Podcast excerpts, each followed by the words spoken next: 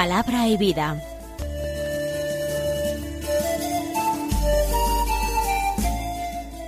Con el padre Manuel Horta desde Sevilla.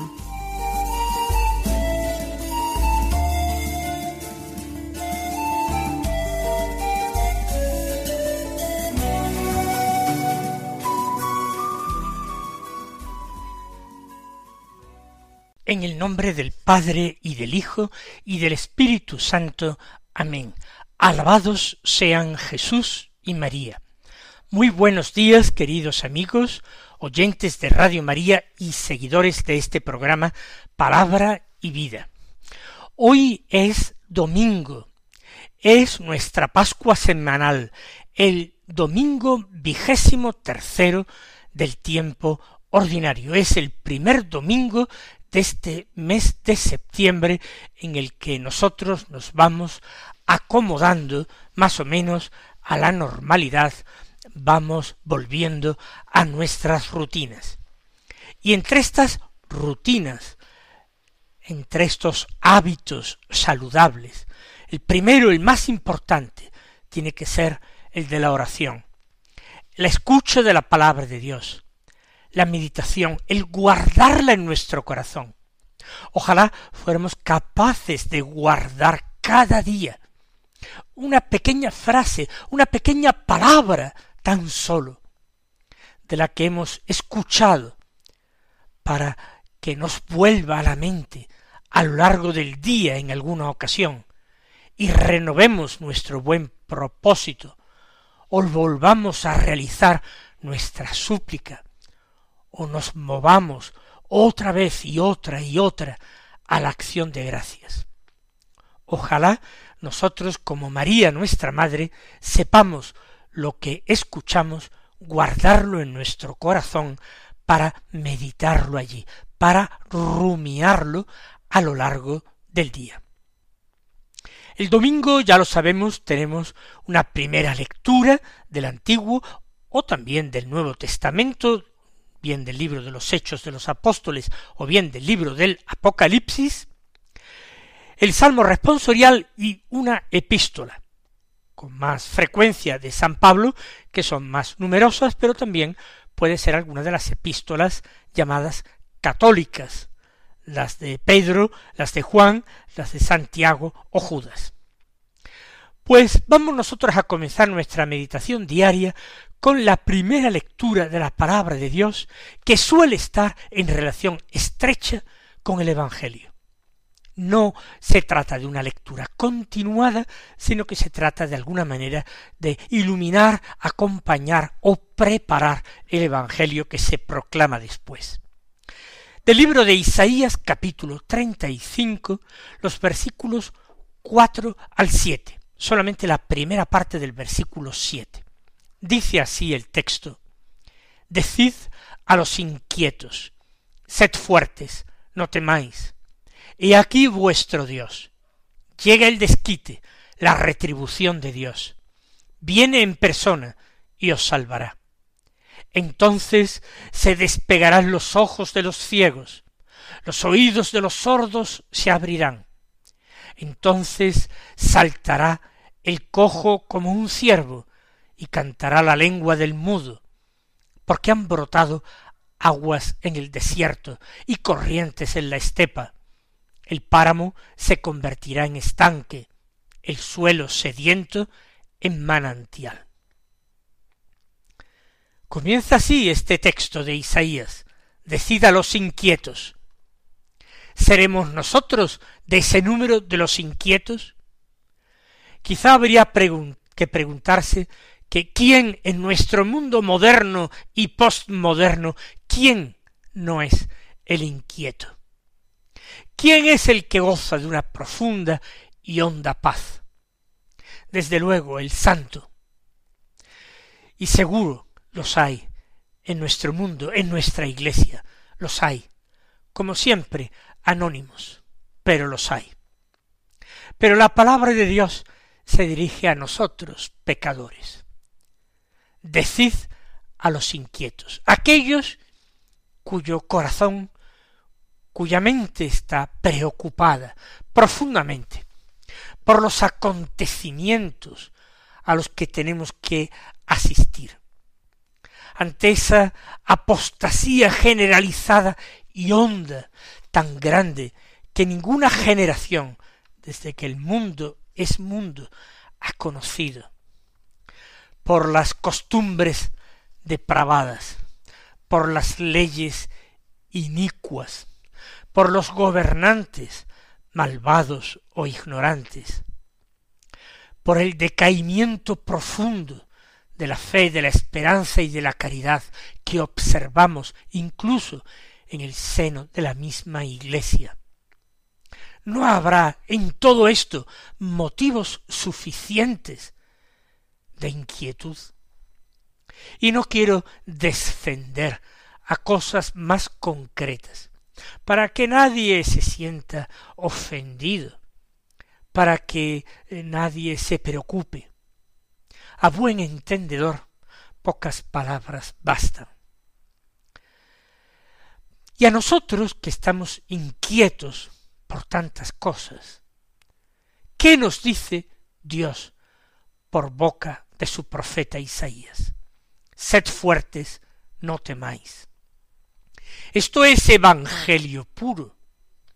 ¿Acaso decía otra cosa nuestro Señor Jesucristo resucitado? No decía a sus discípulos, no os preocupéis, no os inquietéis. En el mundo tendréis luchas, pero yo he vencido ya al mundo. ¿Qué les decía tras su resurrección? La paz os dejo, mi paz os doy. No la doy como la da el mundo. En definitiva, ¿qué nos dice Jesús en el Evangelio? Sino que seamos fuertes para afrontar las luchas. Y podemos ser fuertes con esa esperanza que Él nos comunica. Yo he vencido ya al mundo, antes de que empezarais vosotros la lucha contra el demonio contra el mundo y contra la carne. Yo he vencido el mundo, yo he vencido al demonio, lo derroté en el desierto al comienzo de mi vida pública, lo derroté en el huerto de los olivos, lo derroté en la cruz, lo derroté surgiendo, vivo, glorioso, inmortal del sepulcro. Derrotado el mundo, derrotado el demonio, queda la carne, sí, pero tenemos la promesa del Señor. Sed fuertes y no temáis. La paz os dejo, mi paz os doy. No temáis a los que pueden matar el cuerpo, temed más bien al que puede enviar el alma y el cuerpo al infierno. Sed fuertes, no temáis. Es una exhortación grande, fuerte, viva. Pero no es una exhortación cualquiera. Porque esto os lo podría decir yo y está muy bien, pero no pasaría de ser un buen consejo, una buen, un buen deseo. No pasaría de ser eso. Pero lo está diciendo el Señor. Y sus palabras son verdaderamente eficaces. Las palabras del Señor realizan aquello que anuncian de tal manera que cuando el Señor nos dice, sed fuertes, no temáis, así como cuando escuchamos las palabras del Evangelio ah, que yo he citado anteriormente, el Señor nos está confiriendo la gracia de la fortaleza, la gracia de la valentía, la gracia de la paz, fortaleza, valor, paz. He aquí vuestro Dios. Esto no lo digo yo solamente, lo dice Dios mismo a través de Isaías. Es lo que sigue. He aquí vuestro Dios, el Dios que ha dicho, sed fuertes, no temáis, y lo cumple, y lo realiza, y da su gracia, para quien quiera aprovecharse de ella, de su gracia, pueda alcanzar la fortaleza, la valentía y la paz. He aquí vuestro Dios. Y sigue diciendo, el texto sigue diciendo Dios. Llega el desquite, la retribución de Dios. Esta es una gran esperanza que no se puede obviar. Que hay un juicio y que los malos recibirán su castigo y los buenos su premio. Y que ese premio es eterno e inimaginable y que ese castigo es también eterno e insoportable. Que hay un cielo y que hay un infierno. Esta verdad la niega muchísima gente hoy. No solamente miembros de otras religiones y ateos y agnósticos, incluso cristianos niegan al menos la existencia del infierno, incluso la existencia de un más allá. Pero llega el desquite, la retribución de Dios, se acerca cada vez más, individualmente a cada hombre, le llegará con su muerte, a todos, a toda la humanidad que ha existido, que existe y existirá, le llegará en ese juicio final. Llega el desquite, la retribución de Dios. Pero esperanza, viene en persona y os salvará.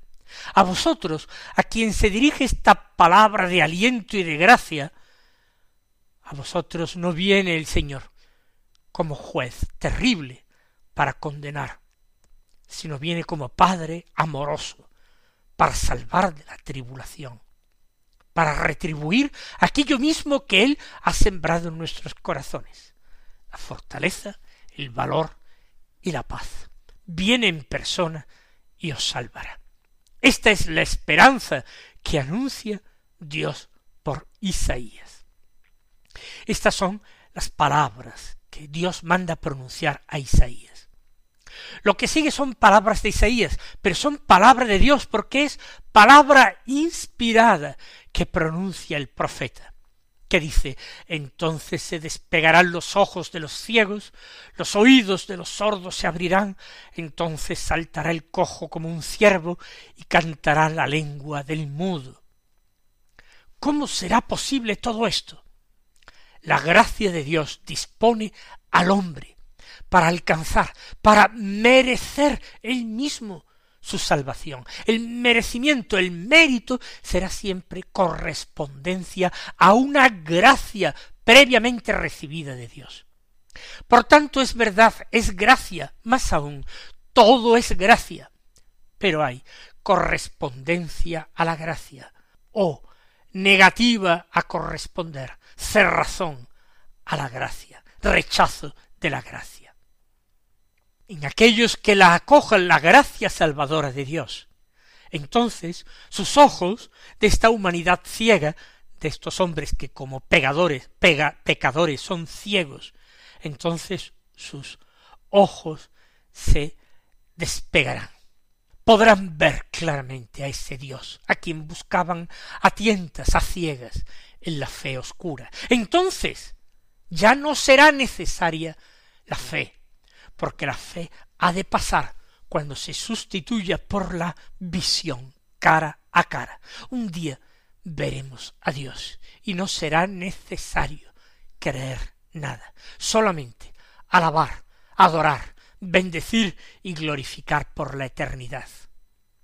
Los oídos de los sordos se abrirán, los oídos de todos nosotros que somos tan sordos a las palabras de Dios, a sus promesas, a sus invitaciones. Pero aquel día se abrirán en plenitud y la palabra de Dios nos llenará y será nuestro verdadero alimento, como lo fue para el Señor ya de una forma anticipada en el desierto de las tentaciones. No sólo de pan vive el hombre, sino de toda palabra que sale de la boca de Dios. Los oídos de los sordos se abrirán a este alimento. Saltará el cojo como un ciervo, ya no habrá nada pesado ni difícil de cumplir, porque el amor entonces será tan fuerte que todo será suave. Y la lengua del mudo cantará, no sólo hablará, sino cantará incluso con una armonía absolutamente indescriptible nosotros mudos para alabar a Dios, mudos para glorificarlo y alabarlo, mudos para testimoniarlo en medio de nuestro mundo. Y todo esto, sigue diciendo Isaías, porque han brotado aguas en el desierto y corrientes en la estepa. Sí, en ese mundo nuestro, que puede ser comparado a un desierto, a una estepa árida y baldía, han brotado corrientes de agua. La gracia de Dios que ahora no se esconde en un subsuelo y hay que buscarla afanosa y trabajosamente por medio de la oración. No, la gracia que brotará a raudales. Porque, como dijo el Señor, ese día de su corazón, del corazón del Mesías, brotarán torrentes de agua viva. El páramo termina prometiendo el Señor. El páramo se convertirá en estanque y el suelo sediento en manantial. Esto es lo que se promete al pueblo fiel. Esto es lo que se nos promete a nosotros si acogemos la palabra de Dios, si la guardamos y meditamos en nuestro corazón como María, si la convertimos en ese alimento al que acudir con frecuencia a lo largo del día, por medio de un breve pensamiento, de una súplica del corazón, de una rápida jaculatoria.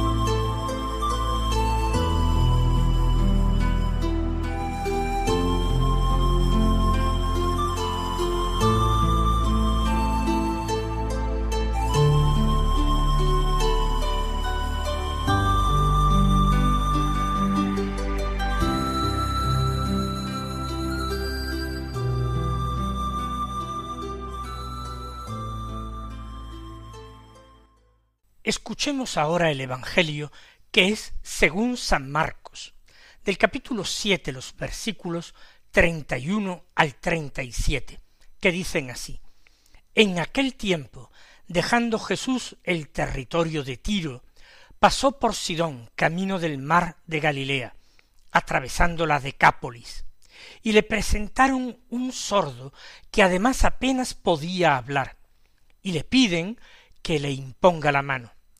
Él, apartándolo de la gente a solas, le metió los dedos en los oídos y con la saliva le tocó la lengua, y mirando al cielo suspiró y le dijo Efetá, esto es, ábrete. Y al momento se le abrieron los oídos, se le soltó la traba de la lengua y hablaba correctamente.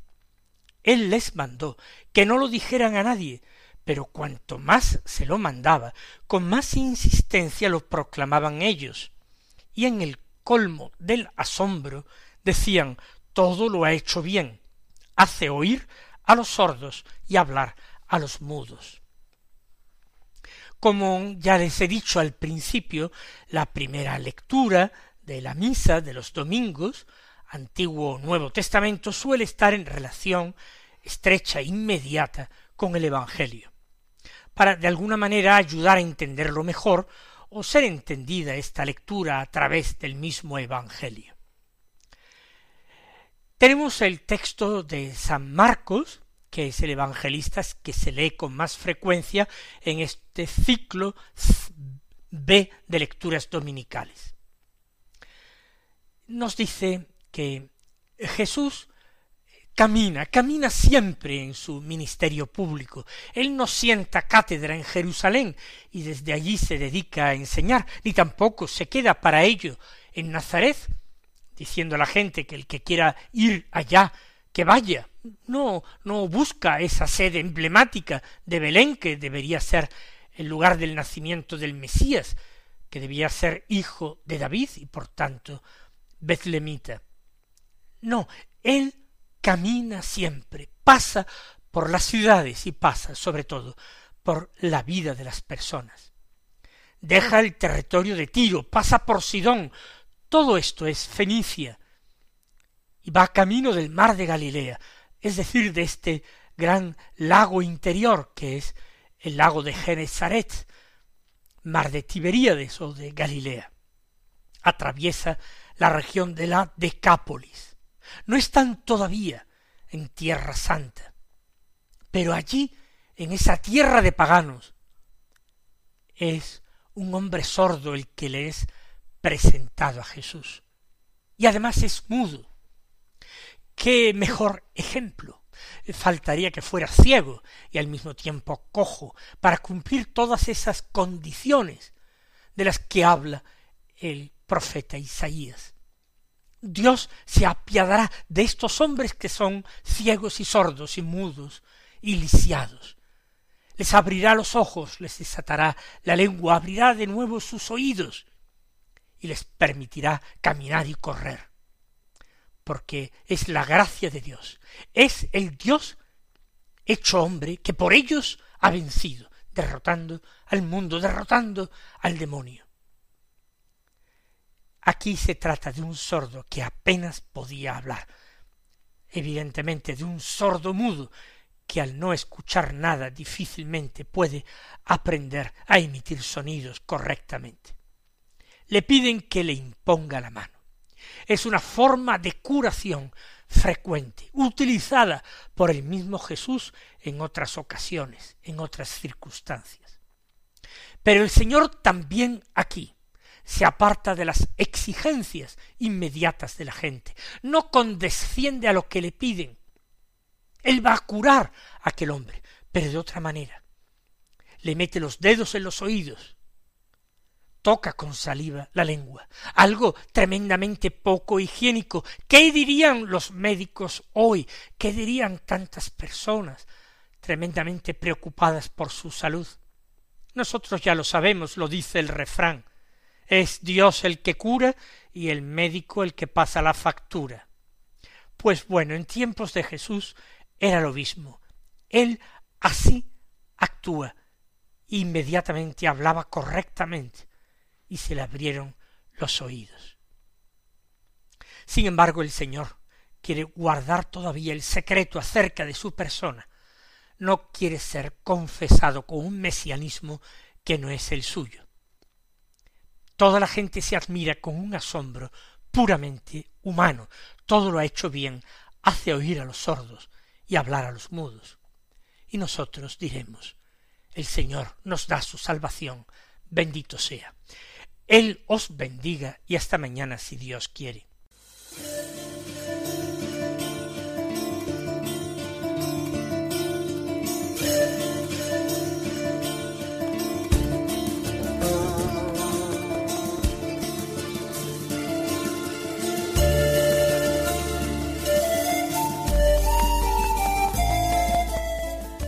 Concluye Palabra y Vida, un programa dirigido desde Sevilla por el padre Manuel Horta.